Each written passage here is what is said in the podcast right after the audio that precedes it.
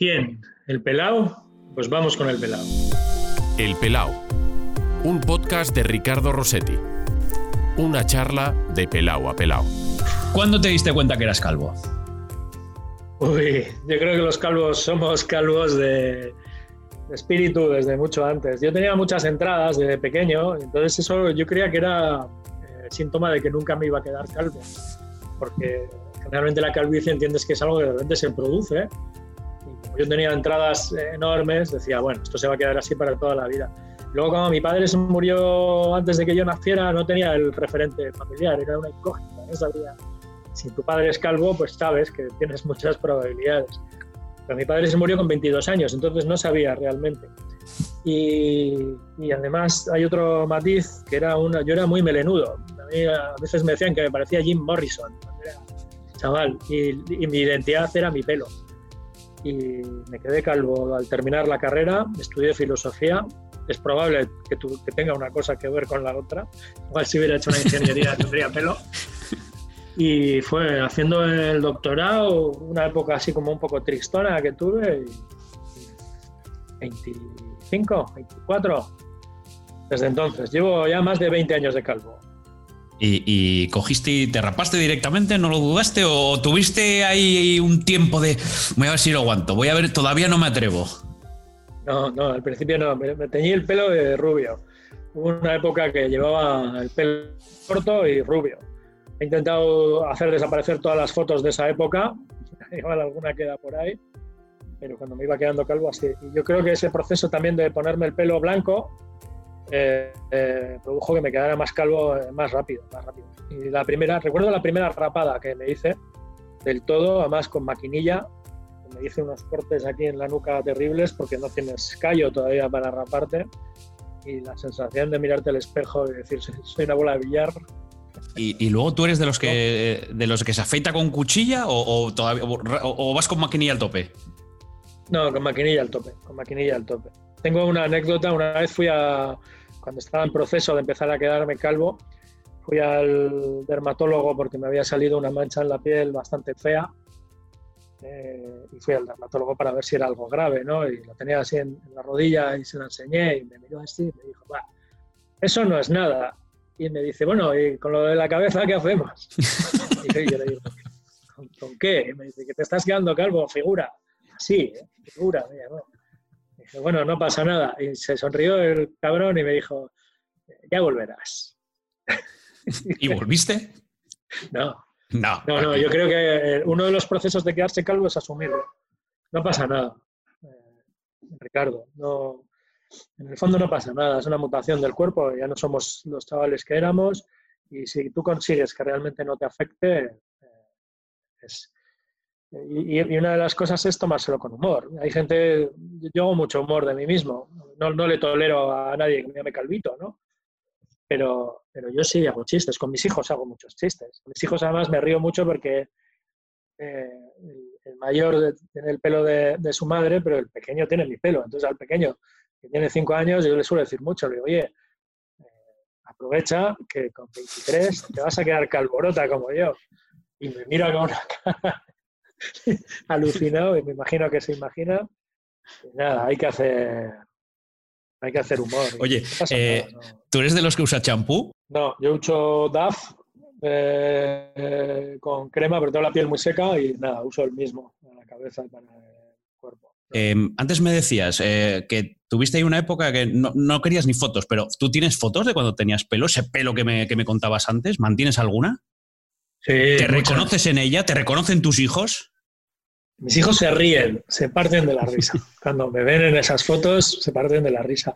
Y luego a veces me ha pasado con estar conversando con alguien y decirle, joder, pues yo cuando era pequeño, mi identidad era mi pelo. Yo tenía una bola de pelo como los pelochos de, del 11-8-88, ¿te acuerdas? Que tenía Sí.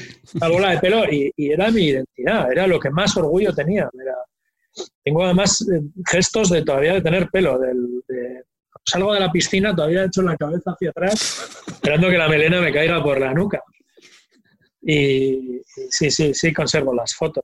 Y bueno, y, y de hecho todavía sueño que tengo pelo. Sueñas. Todavía hay, hay- hay veces que sueño que tengo pelo.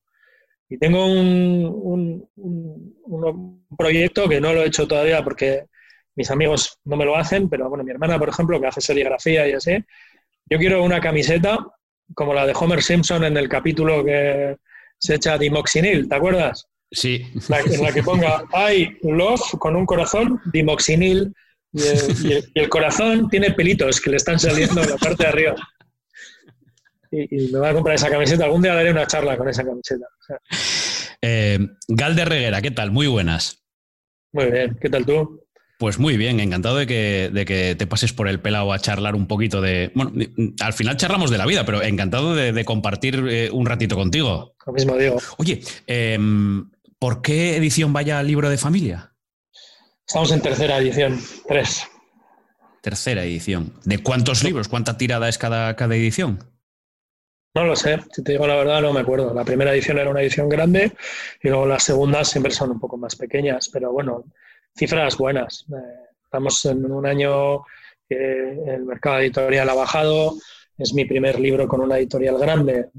Soy un auténtico desconocido para la gente que se ha acercado al libro de familia, la mayoría de ella, y, estamos muy contentos. Cuando tienes un proyecto así, a mí lo que, me, lo que más me satisface es ver si la persona que ha apostado por ti en este caso la editora de, de Sex Barral, Elena Ramírez, está contenta. Eso lo pregunto tú. Cuando me dice, bueno, ¿estás contenta con el libro? digo, no, la cuestión no es esa, es si tú estás contenta. Tú eres quien me ha fichado y, lo que me transmite es tan bueno que me hace, estoy muy feliz. Te tengo que confesar una cosa. Creo que, mm, bueno, a lo mejor siendo padre, porque además, ¿tus hijos cuántos años tienen? Nueve, bueno, mi hijo hace diez mañana, eh, diez y cinco. Diez y cinco. Los míos tienen cinco y medio y 16 meses. Te cuento esto porque llevo con tu libro metido en el Kindle, en el ebook, eh, como seis meses y no soy capaz a sacar el tiempo, que además decía, cuando quiera entrevistar a Galder, quiero haber leído el libro, así que voy a reconocer de momento, de primeras, que me pongo aquí y me avergüenzo y todo porque no he podido leer tu libro y quiero desde hace ocho meses, pero no soy capaz a sacar el tiempo suficiente para leerlo, macho. Ya, ya, es que los tienes en una edad que es un poco crítica. Yo, eh, con, los niños es curioso porque eh, yo creo que cuando tienes el primero es una bomba, es como eh, cambia absolutamente toda la vida. Y el segundo es, es más agotamiento porque es como el primero, pero sin poder turnarte y dormir un rato, ¿no? lo que es, es atención plena porque tienes dos. Y, con los niños se reduce mucho la cantidad de tiempo que tienes para, para, ti. Pero a mí me ha pasado una cosa muy curiosa, y es que yo desde que tengo los niños he escrito mucho más que antes, mucho más. Y cuando hablo con algún amigo me dice, joder, ¿cómo lo haces? Le digo, mira, igual solo tengo una hora para escribir, pero es que aprovecho la hora. Antes que no tenía los niños, me pasaba, la, si tenía diez, diez, una tarde entera para escribir, la mitad de la tarde me la pasaba mirando al infinito, fumando un cigarro, pensando, revisando adjetivos. Y ahora, como no tienes tanto tiempo, tienes que aprovecharlo mucho más. Hay una frase que a mí me gusta mucho que es yo no necesito tiempo, necesito plazos de entrega, ¿no? Y con esto, me, con el, hecho creativo a veces es lo mismo, no necesitas tiempo, necesitas eh, eh, plazos. Es decir, si tengo una hora para escribir un texto, lo vas a escribir. Eso cuando colaboramos, la gente que colaboramos en prensa, Carlos Marañón, muy amigo mío, le agobia mucho la idea de tengo que mandar el texto y no tengo tiempo para pensarlo. Y le decía, joder, Carlos, es una ventaja. Te dicen, tiene que estar a las 7. A las 7 lo has olvidado. Si tienes toda la vida, estarías cambiándolo. Hay un personaje eh, de una novela de Albert Camus, lo van a citar mal, no sé si es en La peste o en El extranjero, que, es un tío que está escribiendo un libro. Y le dicen, ¿cómo va el libro? Va bien, el libro va bien, y va perfectamente. Y él está diciendo todo el rato que el libro va bien. Y cuando muere, cogen el manuscrito y solo ha escrito una frase y la ha cambiado millones de veces. No ha avanzado más de la primera frase, ha ido variándola hasta intentar conseguir la frase perfecta. Si tienes un plazo de entrega, lo abandonas. Yo tengo la teoría, yo fui crítico de arte y de hecho escribí algún ensayo sobre el, sobre el tema de que una obra no se termina, se abandona. O sea, hay un momento que dices, ya, se acabó. Punto final. Porque como siga, solo voy a hacer una toda mi vida. ¿no? Intentas hacer la, obra perfecta. A mí con los niños me ha, pasado, me ha pasado un poco eso. Y luego a la hora de leer, yo leo mucho más ahora en digital que en, papel, porque eh, cuando soy pequeñito, por ejemplo, con el tuyo de 16 meses, si está desvelado, puedes leer a una mano. Ya. Con el Kindle. Mientras que un libro no. Y puedes leer en oscuridad. si el niño tienes que tumbar a su lado y se ha quedado medio dormido y está en ese momento que está como pachucho y que sabes que si se levanta, si te levantas de su lado se va a despertar, pues enciendes el Kindle y lees a la noche. Pues nada, mira, a las 4 de la mañana, si la próxima vez se me despierta como esta, pues entonces ya cogeré el Kindle y me pongo con el tuyo. Eh, no significa que evidentemente no sepa de qué va el libro, libro de familia. Eh, digamos que es tu historia, ¿no? Eh, digamos que es el, libro en el que cuentas tu vida, todo lo que ha pasado y sobre todo la investigación sobre tu padre, que cuando surge, Galder. O sea, ¿cuándo te das cuenta que quieres escribir un libro? Mira, eh, el libro se abre con una frase que es mi padre murió el día en que mi madre le dijo que estaba embarazada de mí.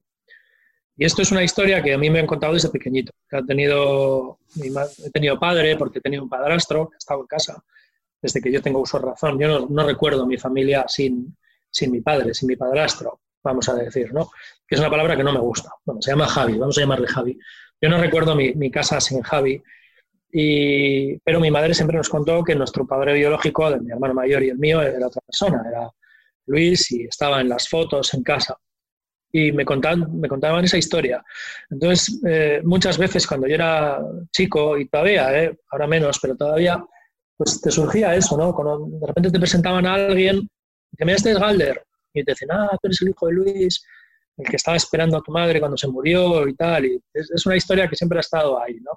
Más que una historia, ha estado ahí la figura de mi padre. si lo piensas bien, una persona ausente es una persona a la que evocas a través de la palabra. Era palabra, mi padre era palabra, era historias que a mí me estaban contando. Y, siempre ha estado ahí. Y luego se producía otra cosa que a mí de pequeño me, me, causaba mucho dolor. Y era que cuando a mí la gente me decía qué pena que tu padre murió, porque pobrecito que murió con 22 años, etc.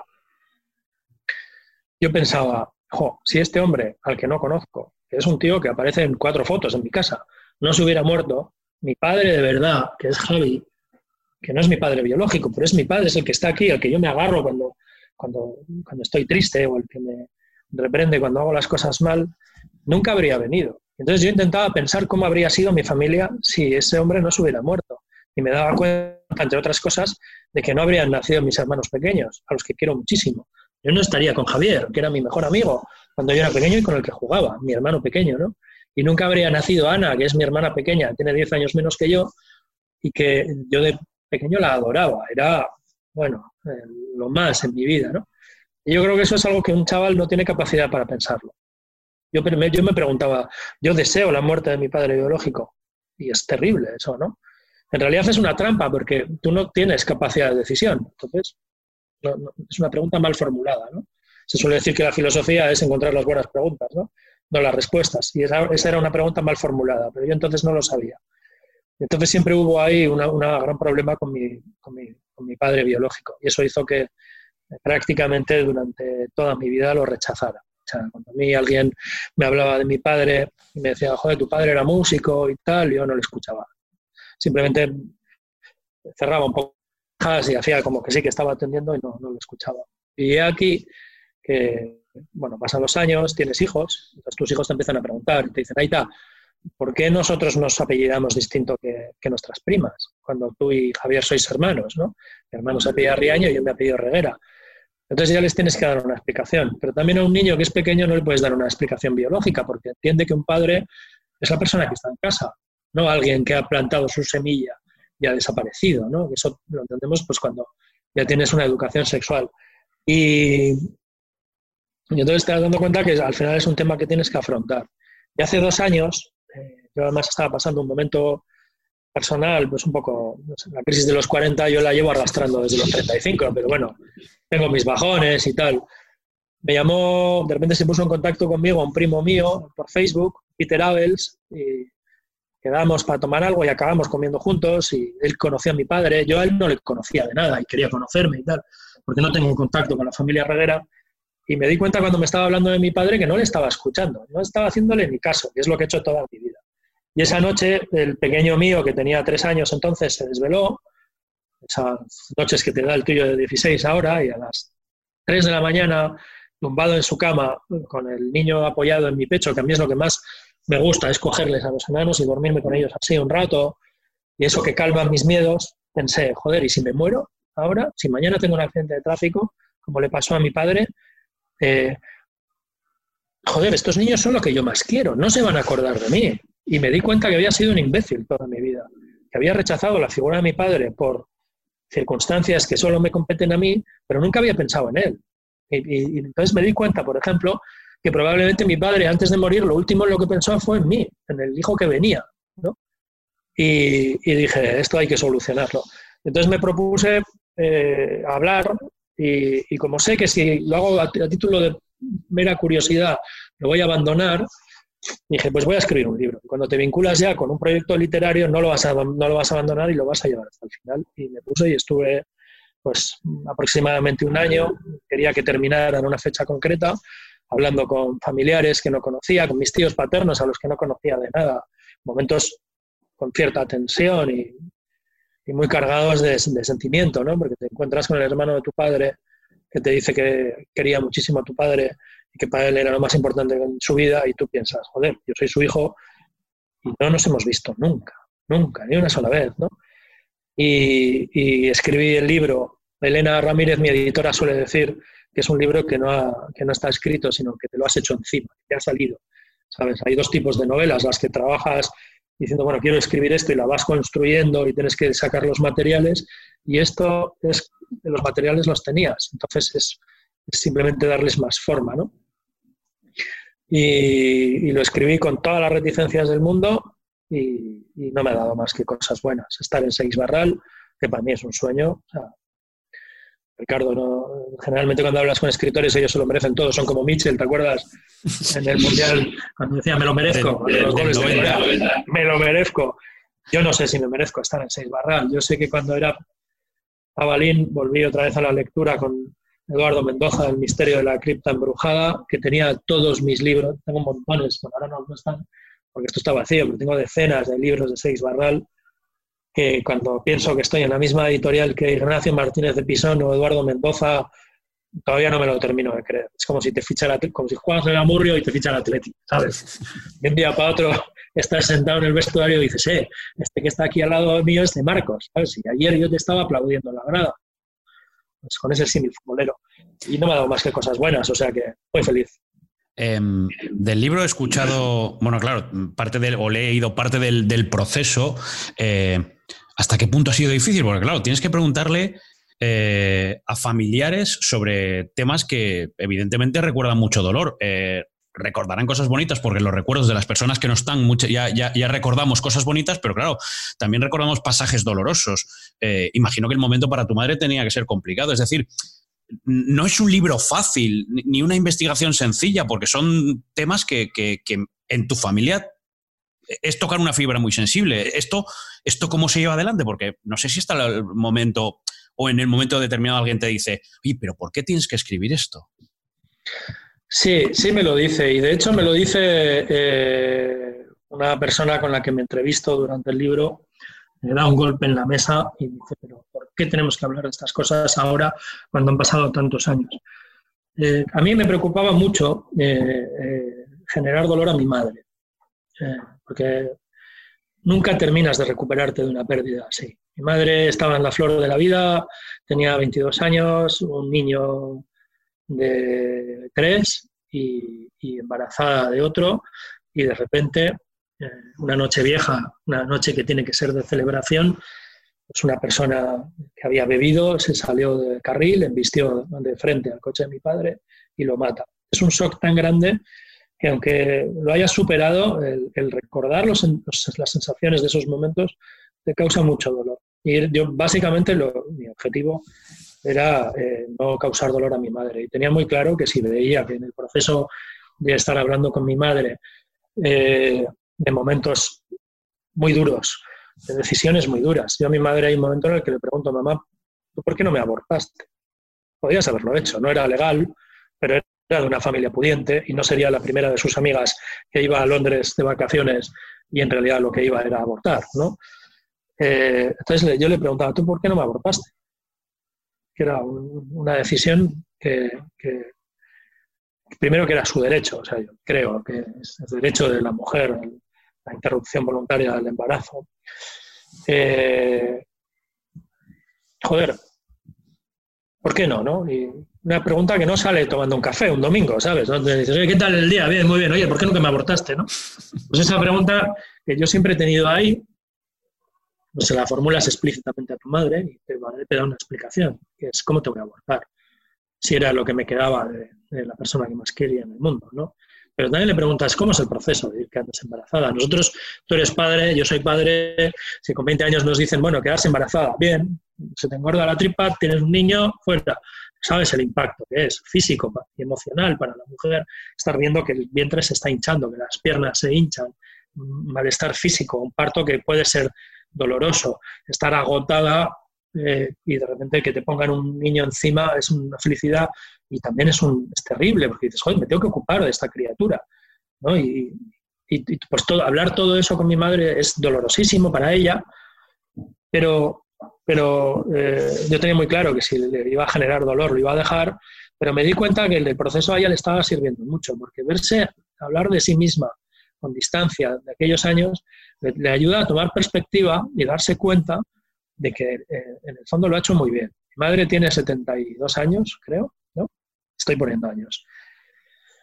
Eh, tiene 68, me mata si me oye. 68 años tiene mi madre. si quieres corto, esta parte. tiene 68 años y, es una mujer que, eh, como todas las personas en esa edad, hace un poco de balance. Y, yo el libro eh, hago ese balance por ella también. Es una heroína. mi madre cuando hablaba con ella, a veces le decía, joder, mamá, qué tía, ¿sabes? Y lo hablaba con mis hermanos. Mis hermanos cuando leyeron el libro lloraron muchísimo. Mi hermano pequeño me decía, con admiración, decía, qué madre tenemos, no nos damos cuenta, ¿no? Bueno, pues en el fondo yo creo que le ha venido muy bien. Y luego con respecto al resto de la familia, pues sí, es, ha habido momentos duros. Yo, tenía muy claro que eh, hay una frase que dice un Bercholari, que es Andonia Gaña, al que yo admiro muchísimo, que dice que un verso tiene que tener, eh, o sea, que un Bercholari tiene que, transmitir emoción con el verso, pero no sentirla en ese momento. Porque si tú estás muy emocionado, la calidad del producto baja, ¿no? Y yo intenté ser muy a la hora de escribir, evitar adjetivos, eh, no sé si lo conseguí, pero hacer un libro que transmita emoción eh, real, no artificial. ¿no? Y, pero hubo un momento en el que sí me emocioné mucho y tuve que parar y, me, fui a llorar al baño un rato, que fue, hay un momento, bueno, cuando lo leas el libro, si lo lees verás, eh, hay un momento que mi madre se junta a mi padrastro, a Javi, después de haberlo pasado muy mal, y consigue un trabajo en un colegio de monjas, de pintura de profesora de, dibujo. Y dentro del contrato que, le ofrecen está la educación de los niños, la mía y la de mi hermano mayor, yo tengo tres años, y ellos son pintores, los dos, mi madre y mi madre pintan, y bueno, parece que las cosas empiezan a arreglarse y van bien, ¿no? Y, entonces esa noche mi padre la pasa en casa, no la solía pasar porque se iba a dormir a casa de sus padres, bueno, la pasa en casa con, con mamá, Javi pasa la noche con mamá y tal, y a la mañana mamá se va a trabajar al colegio y, Javi nos lleva a la parada del autobús. Entonces, mamá está en, clase preparando el aula porque van a venir los primeros alumnos y le viene una monja del colegio y le dice que la madre superiora quiere hablar con ella. Tiene que hablar con ella urgentemente. Entonces, mi madre va al despacho de la madre superiora y directora del colegio pensando pues, que le, dirá algo técnico y cuando se sienta en la mesa le dice que, recoja sus cosas y que se vaya porque sus valores no coinciden con los del colegio. Mi madre le dice, bueno, ¿qué pasa aquí? Y resulta que una madre del colegio había llamado al colegio diciendo que eh, estaba en, convivencia, en pecado con un hombre. Tú lo piensas ahora, ¿no? Mi padre nos lleva a la parada del autobús y una, y una bruja de balcón de estas llama diciendo que aún no están casados y le ha llevado y le, echan a la calle a mi madre. Entonces se plantan mi padre Javi y mi madre sin trabajo los dos, con dos niños, en un piso de alquiler. bueno, ¿qué hacemos? Y entonces deciden irse a París a, vivir la vida de artistas. Vamos, somos pintores, vamos a afrontar nuestro sueño, nos vamos a París. Nos montan al 127 a la noche, a las 10 de la noche, y, y se van a París. Consiguen pasar la frontera sin problemas y a la altura de Burdeos paran en la autopista para fumar un cigarro, los dos niños en el coche, dormidos, y se fuman un cigarro y en un momento determinado uno, uno le mira al otro. Esto me lo han contado mi padre y mi madre y los dos coinciden, pero bueno, no, no sé exactamente quién le mira al otro y le dice, pero ¿a dónde vamos, amor mío? Y se ponen los dos a llorar en la autopista. Y me estoy emocionando pensando en mis padres, a todo llorar, con veintipocos años, con los niños en el coche, eh, diciendo a dónde vamos. Y me parece una imagen tan dura y a la vez tan bonita de la familia, que es eso, somos cuatro, luego éramos seis, pero cuatro, pensando a dónde vamos, ¿no? Y, los miedos de mis padres.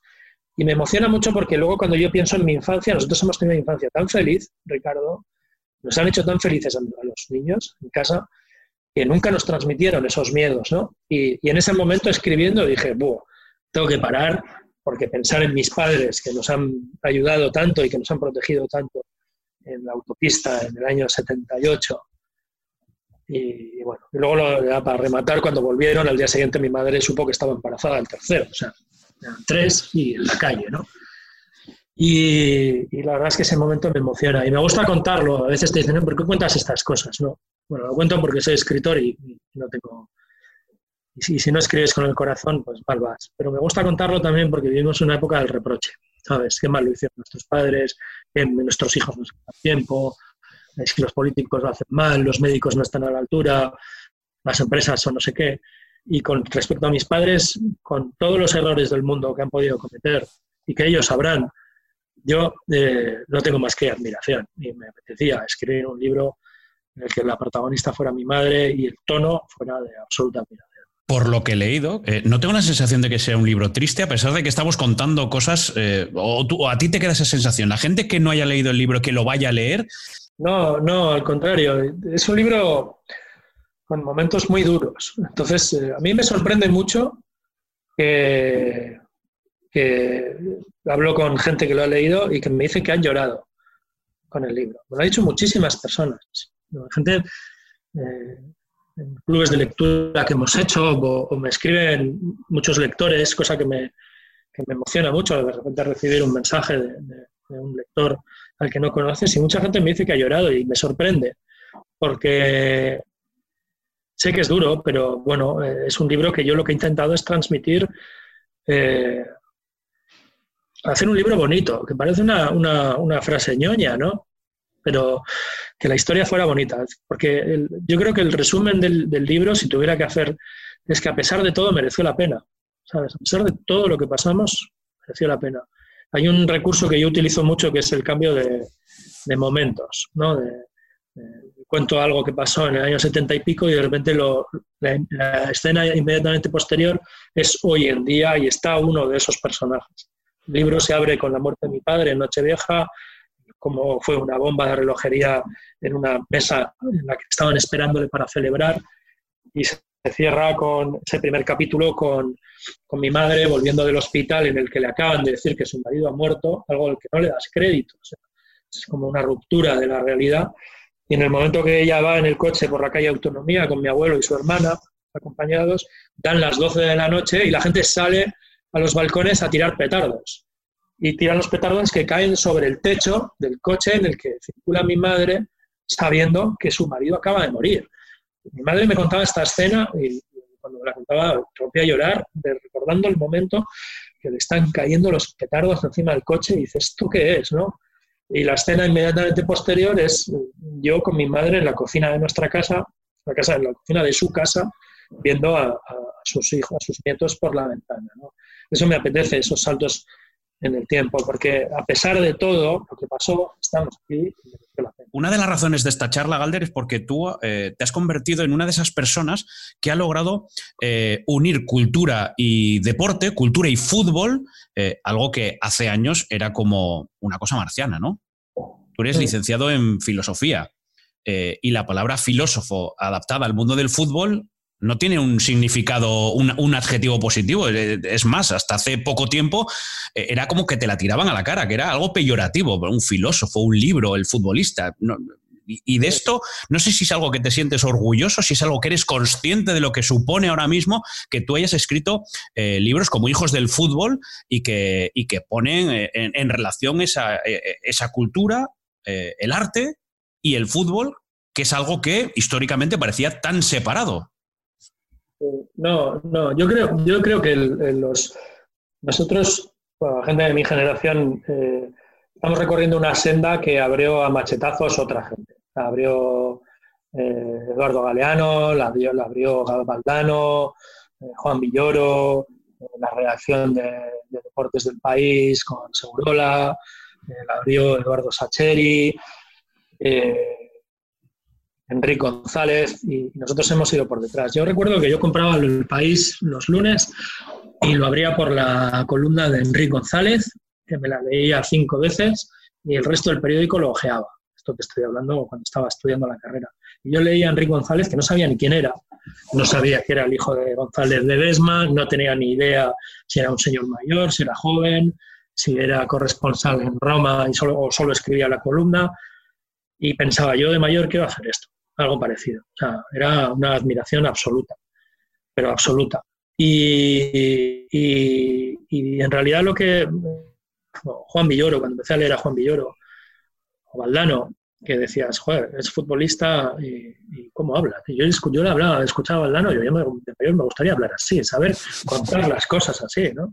Hay gente que decía, no, eh, tenía como un punto de desprecio, pero en el fondo era envidia. Yo a Valdona le dijo, es que eres, un tío odioso, eres campeón del mundo de fútbol, eh, has sido entrenador de éxito, has sido director deportivo de uno de los clubes más importantes del mundo y encima escribes libros y, luego encima es majo, es un tío majísimo. Jorge, tú eres un tío odioso, o sea, si no tienes defectos, ¿no? Y yo veía. Para esto, para, esto, Valder, perdona, yo siempre acabo diciendo lo mismo, ¿no? Eh, con Jorge puedes coincidir en una idea. En el momento que tú la, expliques, la explicas puede sonar muy bien. Como la explique él, o sea, todo lo que digas tú no tiene ningún valor. Parece otra cosa completamente diferente. Y a lo mejor estamos hablando de lo mismo, pero él le, sabe poner las palabras a un envoltorio eh, de una manera increíble. Mira, yo llevo, al hilo, aquí hacemos un paréntesis. Yo llevo un montón de tiempo diciendo que me parecía una cosa fascinante que el el VAR, eh, cuando se, empezó a impulsar, había producido que en los estadios no se protestaran las acciones. De repente nos anulaban un gol en el Atlético contra el Real Madrid, consultaba la pantalla, decía que había sido fuera de juego y la gente no, no, protestaba la decisión. Y, tú lo explicas con 70.000 palabras. Y de repente un día viendo un partido narrado por Jorge, por Jorge Valdano, dice, ¿quién nos iba a decir que el VAR iba a traer la paz social al fútbol? Y dices, este tío ha resumido en una frase brillante algo que tú necesitas 25 minutos de, conversación. Es, muy bueno y yo le admiro mucho y además eh, he tenido la suerte de conocerle personalmente y es una persona maravillosa a la que debo muchísimo. Vamos. Eh, no, no, no, tengo más que palabras de admiración. Pero bueno, lo que, lo que quería decir es que eh, venimos de nuestra generación hemos tenido unos verdaderos precursores detrás. O sea, nosotros hemos hecho el trabajo fácil. Ellos inventaron la vacuna y nosotros la hemos intentado aplicar bien.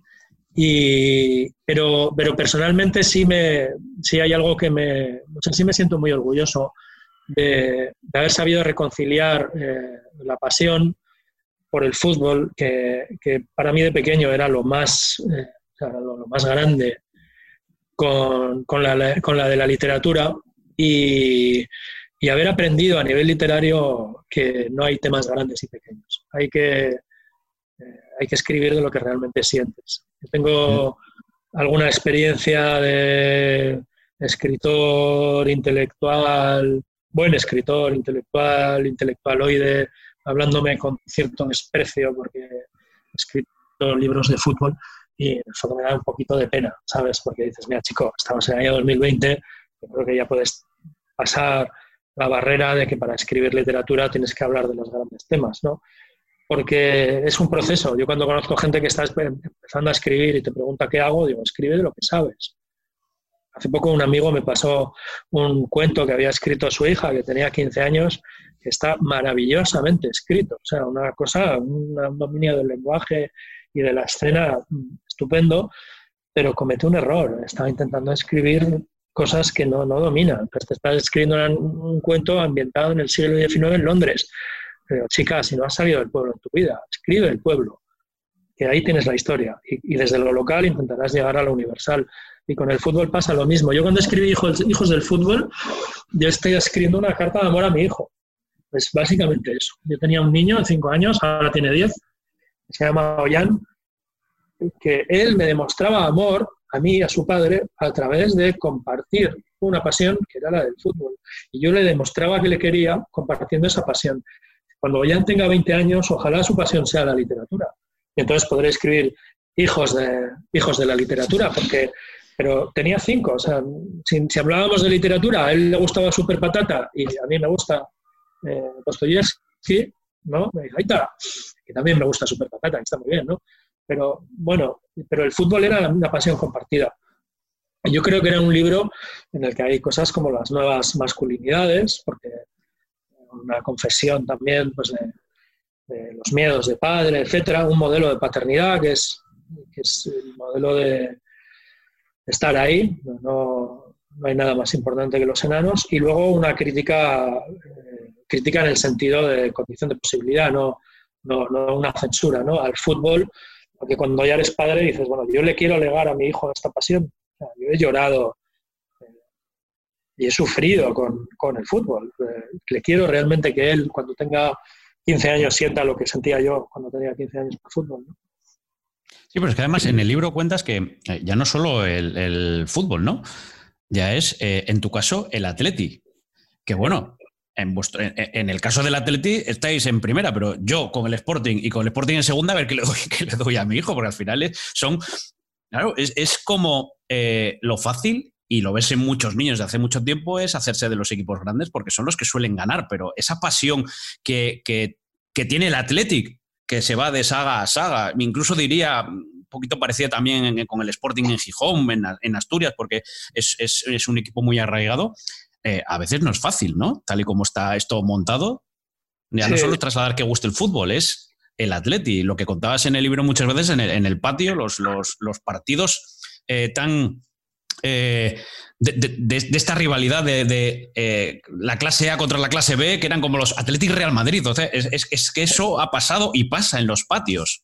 Sí, a mí me gustaba lo de los de A y los de B porque lo piensas con, el tiempo y dices, qué absurdo, ¿no? Nosotros éramos A, ellos eran B, eran simplemente dos bandos irreconciliables, ¿no?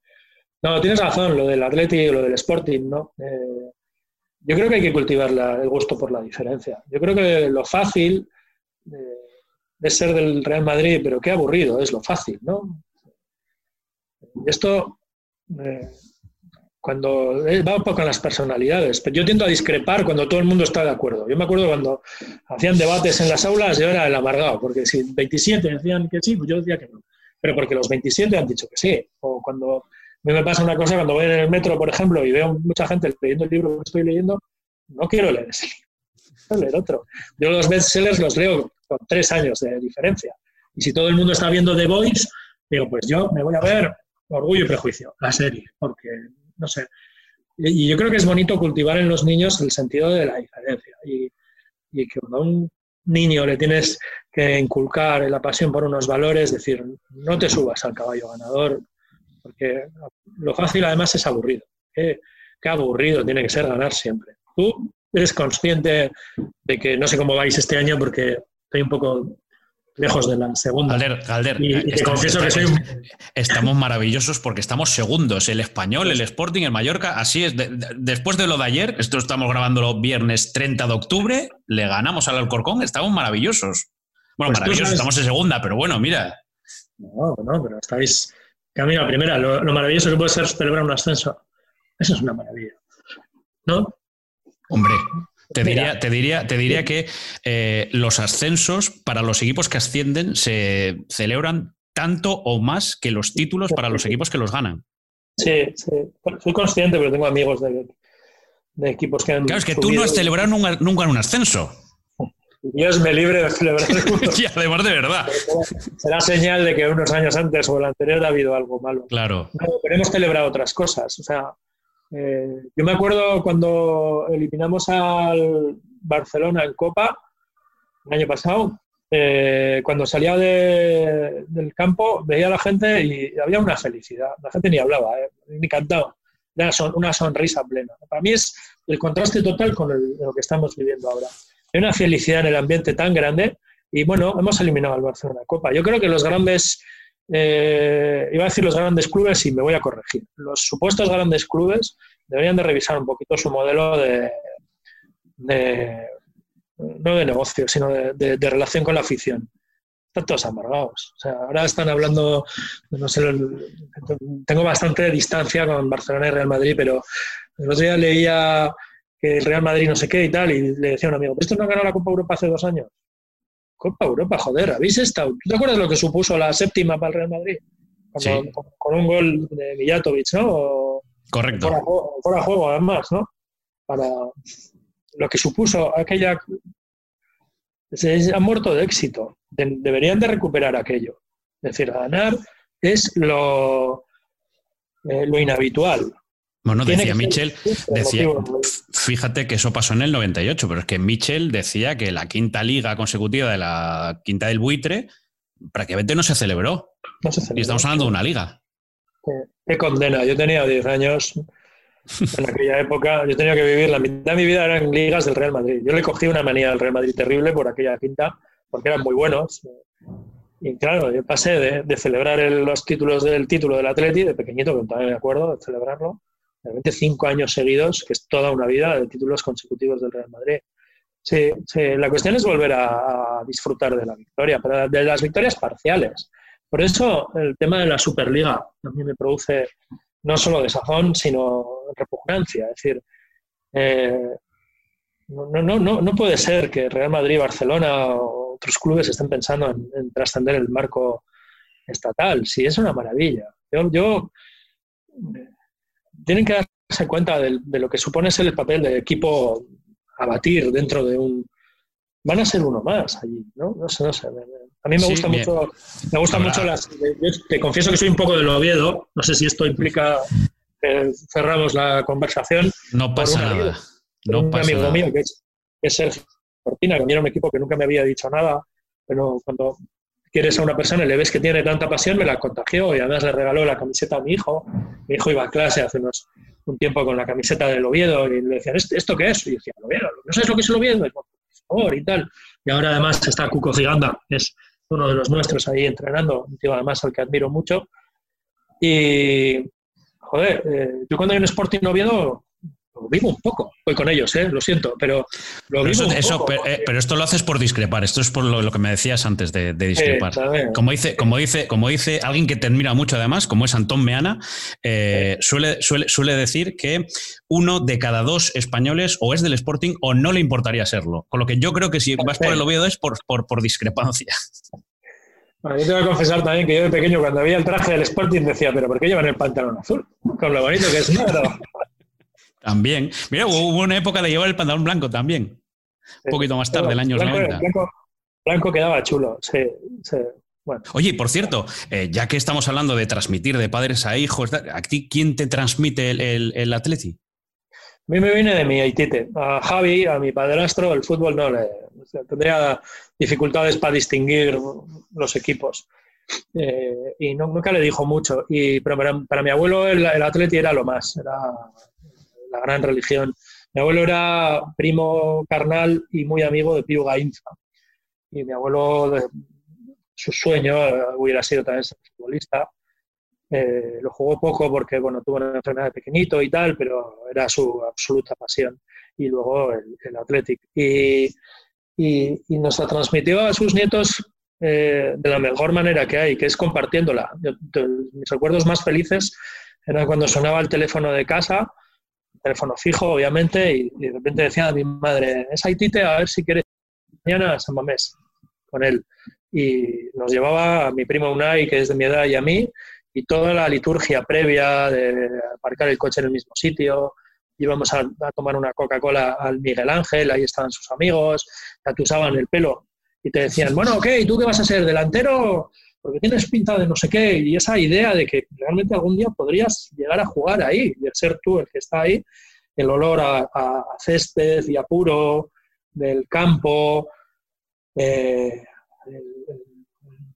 la sensación de vida de todo el mundo gritando y cantando, eh, todo eso, pues a mí me, quedó muy... Y luego mi abuelo murió cuando yo tenía 15 años y murió de un día para otro.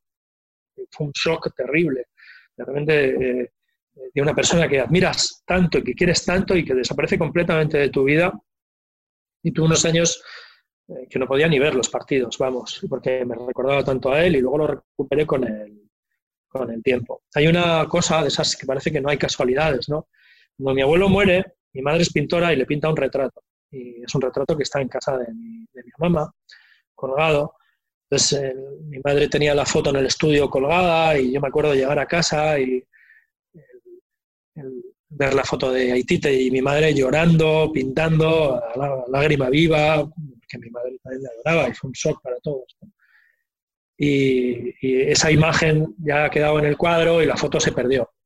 Y este verano, el verano pasado, no lo sé. Creo que fue el verano pasado.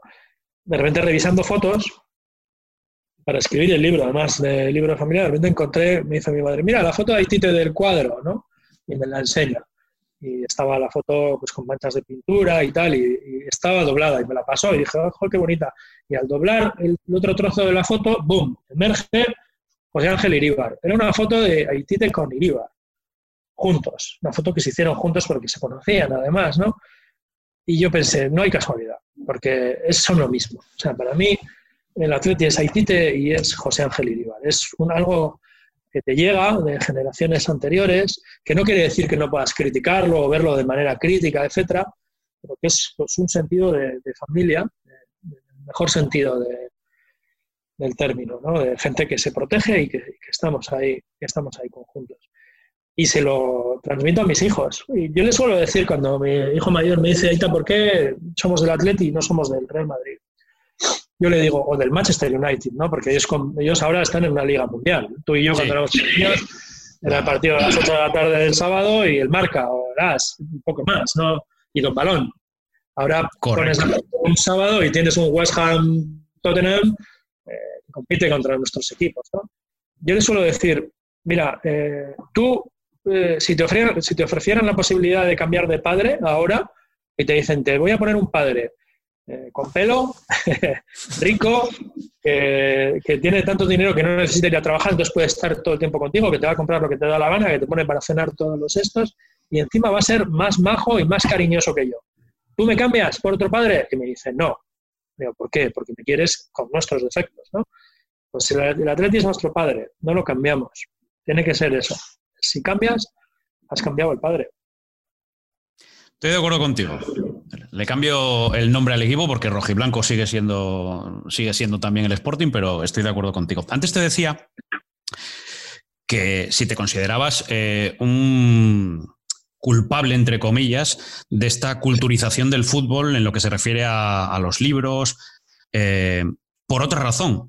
Tú trabajas en el Atlético, en la fundación del Atleti y eres eh, el responsable de, mm, no sé si llamarlo coloquios, jornadas, eh, que precisamente juntan eso, ¿no? El arte, la cultura, eh, el cine y lo mezcla con el fútbol. Es decir, vas más allá de escribir libros o de escribir en diarios de fútbol, como yo te conocí en su momento, cuando, cuando aparecen los blogs en, a, principios del 2000, pero también colaboras con eso en un proyecto muy interesante, muy a tener en cuenta y que además yo creo que tiene mucho mérito eh, todos los recursos que el Atleti le dedica a eso. Si no me equivoco, tiene que estar, eh, están a punto de celebrarlo y no sé la manera en que lo vais a celebrar con esto de la pandemia.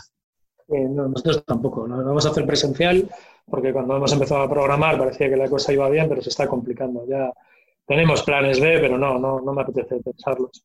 Mira, yo llego al Atleti tocando la puerta.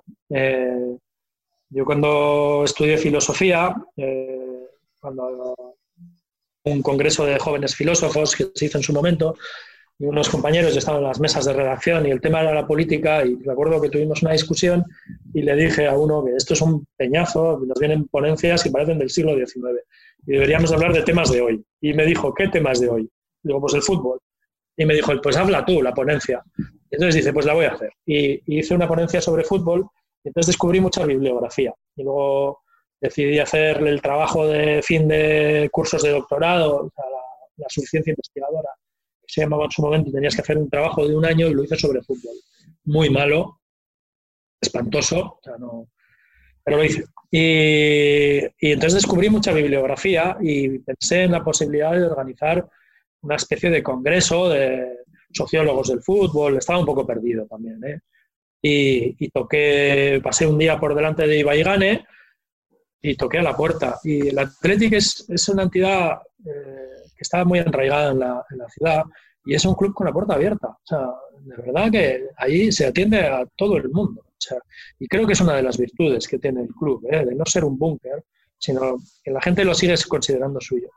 Y en ese momento en la Fundación Atleti estaba un, el gerente era un chico que se llamaba Ricardo Martín Ariño y le pedí una reunión y le dije, oye, quiero hacer una, un proyecto con vosotros para organizar unas charlas culturales y tal. Y me dijo que, que bueno, que le parecía interesante, hicimos una y, se quedó ahí. Y al de cuatro años me llamaron a ver si estaba dispuesto a, a proponer a Fundación Athletic pues un desarrollo de, de eventos. Yo soy gestor cultural, he trabajado organizando charlas, conferencias, ferias, trabajé en una feria del mueble, o sea, ahí, mira, ahí también perdí mucho estrés, organizando una feria del mueble, ¿no sabes? De repente te llaman a las 8 de la mañana que hay un tráiler que está bloqueando la entrada de Bilbao y el responsable eres tú. Y, organizaba generando eventos. Y, me ofrecieron trabajar y tardé en decidirlo 0,0005 segundos porque vamos, o sea, te imaginas la alegría del hincha que un día de repente le dicen vas a trabajar en el club. Y, Oye, y además la, la, la, nómina de gente a la que has llevado a, a, año a año. Empezamos con un pequeño ciclo que luego fue deviniendo en festival. Decidimos en un momento determinado poner en marcha un festival de cine y han pasado, bueno, eh, Galeano, Villoro, Valdano, Bill Buford. ¿Tus ídolos? Sí, Sí, sí, porque sí, los que he leído yo, sí, y, y, y, más gente. Bueno, los mejores. ¿eh?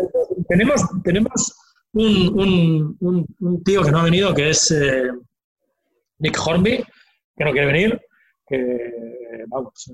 ¿Él se lo pierde? Su representante me llegó a decir, eh, por favor, señor Reguera, deje de llamarme. Y, y tenemos a David Fish, que vive en, en Japón, que tenemos que intentar conseguirlo sí o sí. Y tenemos a Ken Loach que, que, lo teníamos ahí y por un motivo de salud no pudo venir hace dos años. Alguno habrás hecho del Atleti ya, ¿no? A Valdano no, a Valdano, a, a Valdano no lo vas a sacar, no, no, no, no, lo vas a sacar a Jorge, pero alguno lo habrás hecho del Atleti. Sí, ¿tú crees? Bueno, a, a, Valdano abuelo no, pero a Valdano nieto pregúntale qué camiseta. sí, eso también lo sé. ¿eh? Un Valdano de la, si no conseguimos hacer a Valdano del Atlético, vamos a hacer un Valdano del Atlético. No, no, no. Hemos conseguido buenos embajadores. Eso me decía hace poco Héctor Abad Faciolince, el actor del Olvido que seremos, decía que él es embajador del Atlético en Colombia, decía, y ahí está.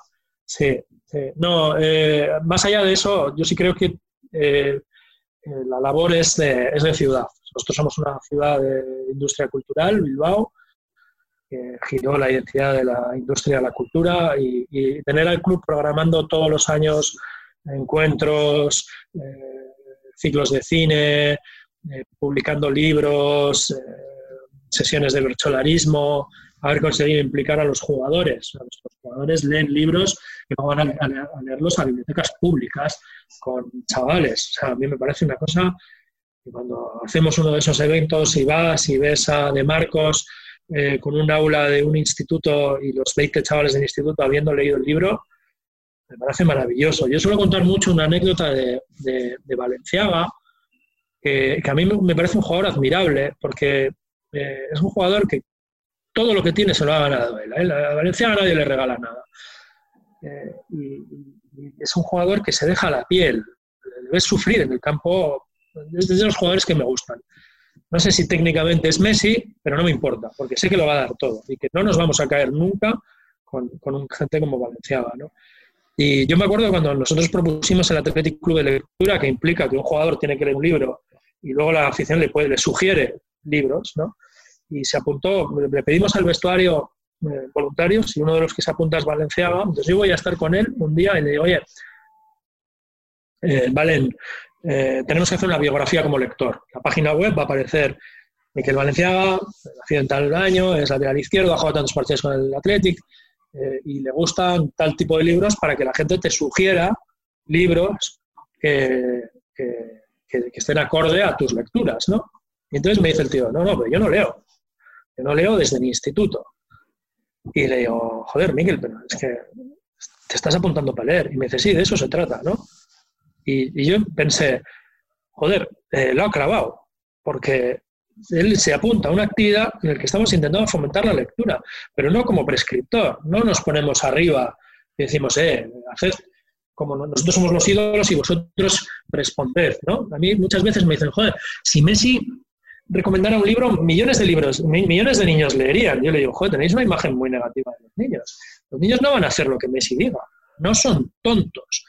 Los niños van a hacer lo que Messi haga, que es muy distinto, ¿sabes? Porque el hacer implica responsabilidad, ¿no? Y cuando Valenciaga realmente dice, voy a leer un libro, y, le digo, pero vamos a poner que no lees, y dice, a mí no se me caen los anillos, ¿eh? Pon que no leo generalmente y que quiero empezar a leer. Ni un hincha metiéndose con él porque no sé qué. Y de repente nos llega una sugerencia de un tío de, de la Icastola de Sopela que dice que tiene 30 chavales que tampoco leen y que si comparten el libro con Miquel, ellos también se, se comprometen a leer ese libro. Y eligen un libro, Musche, de Kirmen Uribe, y hacemos un club de lectura en San Mamés de un libro de Kirmen Uribe en euskera, con un jugador de fútbol que está empezando a, dejarse seducir por la lectura, junto con 30 chavales que hacen lo mismo. Joder, a mí me parece un acto precioso, pero que encarna el modelo de, lo que tiene que ser la cultura, que es un punto de encuentro. Porque los futbolistas eh, generalmente, desde el mundo de la cultura, han recibido un desprecio y siguen recibiendo un desprecio. Si, un futbolista sale del, del, entrenamiento con un libro de Feyerabend debajo del brazo, va a recibir dos desprecios. Uno del mundo del fútbol, que le va a decir, déjate de chorradas y ponte a jugar, porque se le dice. Esto no se le dice a un obrero, no se le dice a un político, no se le dice a nadie, pero al futbolista se le dice.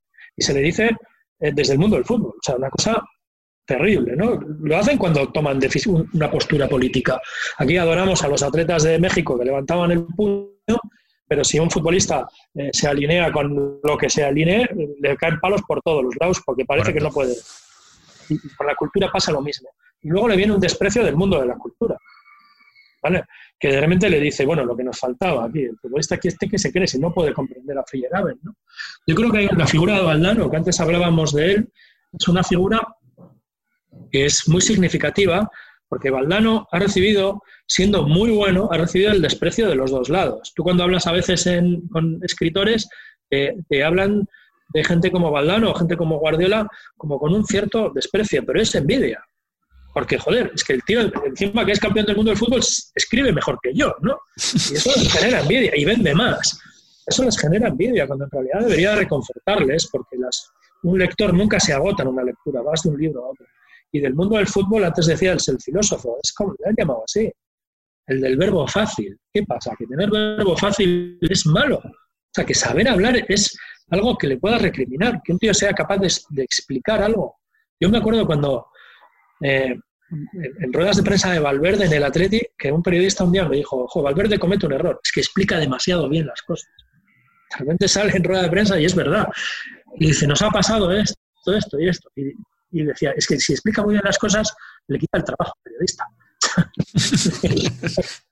Pues mira, lo, pone más fácil. Oye, ¿cómo ha sido la relación con los entrenadores cuando les dices el club de lectura? Porque claro, por el banquillo del Atleti han pasado muchos entrenadores, pero por ejemplo, me acuerdo de, bueno, Valverde hablaba en un momento de, los futbolistas, cuando de esto que estamos hablando, de no, es que si no leen y tal. Y Valverde decía también, hombre, al futbolista de 19, 20 años vamos a pedirle que juegue al fútbol, luego se hace más cosas, perfecto, pero le vamos a pedir primero eso. Pero con Bielsa, ¿cómo, me imagino que ellos, puede, ser, tengo el estereotipo, a lo mejor no es así, ¿eh? que ellos estarían a favor de estas cosas, pero a lo mejor hay algún entrenador que te puso problemas como esas críticas que hablábamos del fútbol hacia ese tipo de futbolistas. No, no, no, al contrario. Al contrario, ni, ni, entrenadores ni futbolistas. Eh, eh, nosotros tenemos la suerte de tener un grupo, eh, desde que yo estoy aquí, desde luego, llevo 12 años, de futbolistas y de cuerpo técnico que, están a muerte con nosotros con compromiso de, hechos, no de palabras. Cuando nosotros pedimos un, vestuario, un, voluntario en el vestuario, a través de Sendoa Aguirre, nuestro delegado, nos aparecen cuatro. Nosotros, el, delegado Sendoa está a muerte con nosotros. si le, dices, joder, Sendoa, queremos hacer esto, hace enlace y, conseguimos siempre. Nos pasaba también cuando estaban Doni y Imaz. Y con los entrenadores es lo mismo, pero yo los entrenadores que hemos tenido, desde que yo estoy trabajando en el club, eh, son Bielsa, bueno, estaba Caparrós antes, eh, pero no, no, no, no, habíamos empezado a poner este tipo de cosas, ¿no? Pero son Bielsa, Valverde, Cuco, Pericho y Garitano, ¿no? Tampoco hemos tenido tantos en estos años espero no dejarme ninguno. Eh, todos han tenido una implicación total, pero a, niveles que no te imaginas. Cuco Ciganda, siendo entrenador del Athletic, era nuestro entrenador del, equipo de personas eh, sin techo.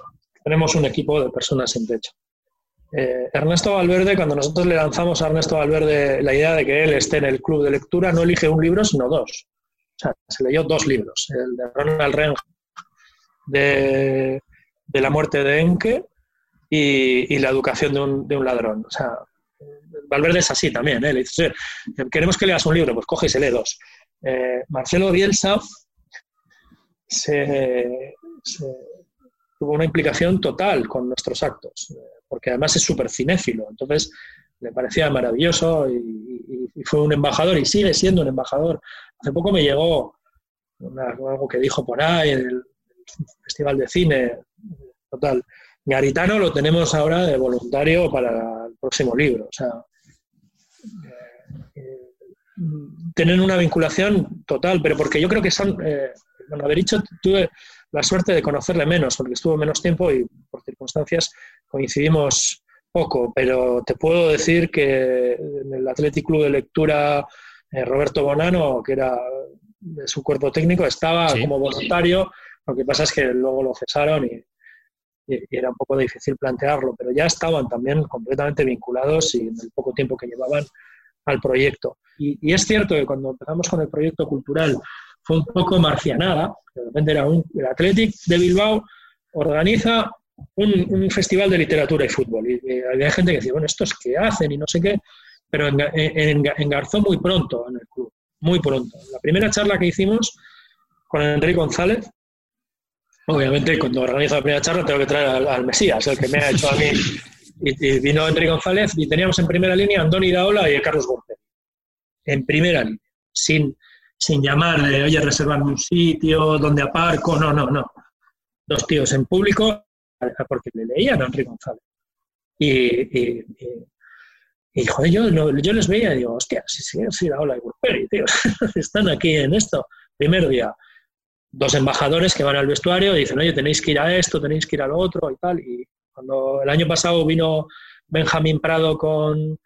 con eh, estuvo Benjamín Prado con Jorge Valdano abriendo el festival de literatura, entre el público de repente decimos, oye, ese no es Íñigo Córdoba. Ah, sí, está con Gaisca Larrazábal. A título particular, porque les interesa, les, gusta, ¿no? Em, la verdad es que, mira, de todas las tenía un montón de cosas preparadas y me alegro que la charla haya ido así, eh, porque muchas cosas han, ido fluyendo. Me va a quedar, eh, o, me quedan las ganas, porque es que si no, esto lo haríamos eterno, de hablar, por ejemplo, de ese libro que acabas de sacar con Carlos Marañón y que no son otra cosa que cartas que has intercambiado durante el Mundial. mira, la idea era, eh, conversando con Carlos, resulta que el Mundial de Rusia era el primer Mundial consciente de nuestros hijos mayores, ¿no? suyo y del, y del mío. Y, entonces estábamos recordando cómo nosotros vivimos nuestros primeros mundiales entonces. ¿no? Carlos, el primero suyo fue, el primero que guarda recuerdos es el 78, porque su padre fue aunque no jugó después, fue, convocado. Y el mío era el 82. Yo recuerdo muchísimo el Mundial 82 porque fue en España, porque San Mamés fue sede. Yo fui al Francia-Inglaterra a verlo y, esa idea de, que es un acontecimiento que te explica el mundo. ¿no? Yo creo que el primer eh, hombre negro que vi eh, fue probablemente Marius Tresor, que era el jugador de francés, porque en Bilbao en el año 82 no había, no había mucha inmigración africana, entonces no, no había negros en la calle. es probable que el primer negro que yo vi en, en directo era Marius Tresor, ¿no? Luego estaba Tirana y, y, te dabas cuenta de que era un mundo diverso y distinto, ¿no? Había de repente unos tíos que eran de Kuwait, eh, y, era como una puerta abierta al mundo. Y me acuerdo que comentando con Carlos, decía, joder, hemos empezado a hacer la colección de cromos. Y este me pregunta ahora, o ya en mi hijo mayor me pregunta, Baita, eh, ¿los argelinos no son africanos o qué? ¿O los tunecinos no son africanos o qué? Y dices, sí, pues, pues son, no son negros. hombre, no, no todos los africanos son negros, ¿no? Pero te permite también descubrir un poco el mundo y, y preguntaba si estos son buenos y quién va a ganar y tal. Y hablando con Carlos dijimos, joder, es el primer mundial consciente, ¿por qué no recogemos esta experiencia? De padres observando a sus hijos en ese primer mundial consciente. Y a mí había un libro que me gusta mucho, que se llama Ida y Vuelta, que es de Martín Caparrós y, Juan Villoro, que fue una correspondencia que ellos mantuvieron durante el Mundial 2006. Eh, Villoro en, en, México DF y Caparrós viajando por el mundo. Y es un libro precioso que lo editó Seix Barral solo en Argentina y en México y aquí no, no llegó. Yo a mí me lo regaló Juan lo tengo como un tesoro. Y, entonces les copié la idea y le dije a, Carlos, ¿por qué no nos intercambiamos una carta? Un día tú, uno yo, hablando del Mundial, de cómo lo vemos los niños y tal.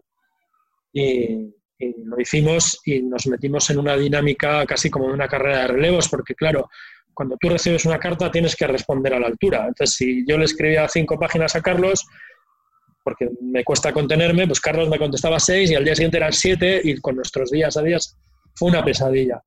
Pero es un libro, luego el cabo lo recogí en un libro, pero yo es un libro que le tengo muchísimo cariño. Le tengo mucho cariño porque eh, quiero muchísimo a Carlos y le admiro muchísimo y, bueno, a mí fue un honor eh, intercambiar con él y verme en el espejo, verme en cosas de, de Marañón. Y, y, luego porque yo creo que Carlos y yo no éramos, no éramos tan amigos como lo somos después del libro. ¿sabes? El, haber intercambiado esa correspondencia durante un mes y medio largo eh, nos ha hecho mucho más amigos. Yo creo que con, cartas del Mundial me, he ganado a Carlos para toda la vida y él me ha ganado a mí y, nos unirá siempre. Pero para, ir cerrando ya, que, esto si no se nos alarga demasiado, em, ¿tú irías a Turquía? ¿A ponerme pelo? Sí. no, que, no, no, por favor, qué vergüenza. ¿Y en su momento hubiese sido? No, no, no. Yo eh, ya decidí cuando... Mira, eh, la calvicie es como la muerte, es, irremediable. Cuando, cuando, cuando, la empiezas a ver, tienes dos opciones: ser estoico y asumirla, o sufrir más de lo innecesario pensando que puedes permanecer eternamente en el mundo. No, no. Y, luego yo me, acuerdo un día que es un amigo mío, Josu, en una. Estábamos un día en una reunión de trabajo y me dijo, oye, Alder, tengo un colega que iba a Turquía, se ha puesto pelo, le ha quedado de puta madre. ¿Tú no, no irías a Turquía? Y yo me empecé a reír y le dije, yo llevo viviendo toda la vida en el mismo pueblo. ¿Tú te imaginas cuál puede ser la reacción de mis amigos si un día aparezco con pelo? O sea, si me pongo pelo, tengo que, tengo que irme a vivir a, no sé, a Alabama o a Oklahoma inventarme un nombre y decir, no, no, no está, en la identidad, ¿no? Mucho vale. Calvo de referencia. Me da un poquito de penita que la gente que se pone pelo. Bueno, pues ahora cada vez, hay más, ¿eh? Cada vez hay más. Em, calvo de referencia. Calvo, icónico. Calvo icónico. Qué difícil me lo pones. Lex Luthor. Mira, por ejemplo. No, por ejemplo. No, oye, no, es una mala, ¿eh? No sé, Kapuczynski, Guardiola. Mira. Yo creo que Guardiola ha hecho un favor de la leche a. Guardiola de repente eh, era de repente el hombre más guapo de España. A los calvos nos ha hecho un, favor enorme. Yo creo que veníamos de un día de, una profesión de calvos a agradecer a Guardiola lo que ha hecho por nosotros. De premiarle.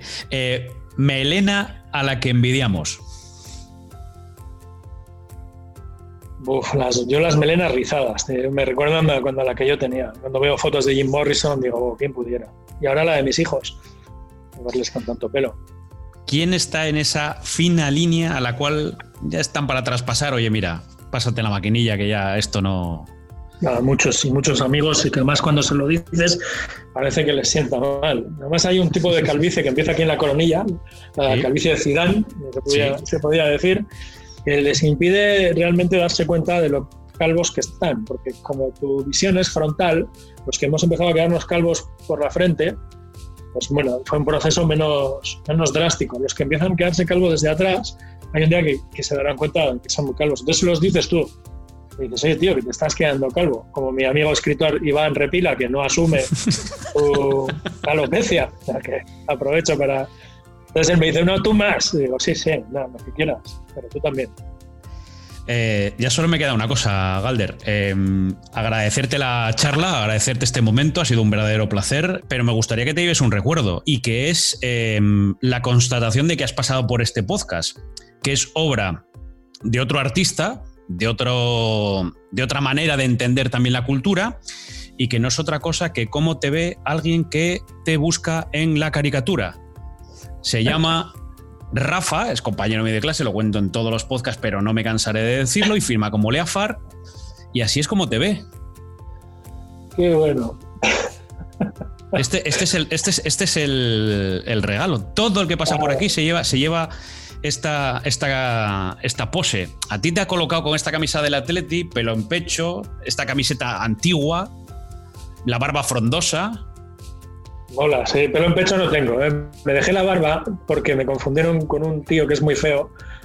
Y un día me dijeron, Oye, ¿tú, no eres no sé quién. Y dije, me tengo que dejar barba porque. Sí, directamente, ¿no? Una vez más la diferencia. Pues nada, que es, que es el, recuerdo para que tengas un día, eh, cada vez que lo veas, eh, de que un día pasaste por aquí por el pelado y que ha sido un placer para mí que haber mantenido esta charla contigo, Galder. Muchísimas gracias, Ricardo. El placer es mío. El Pelao, un podcast de Ricardo Rossetti.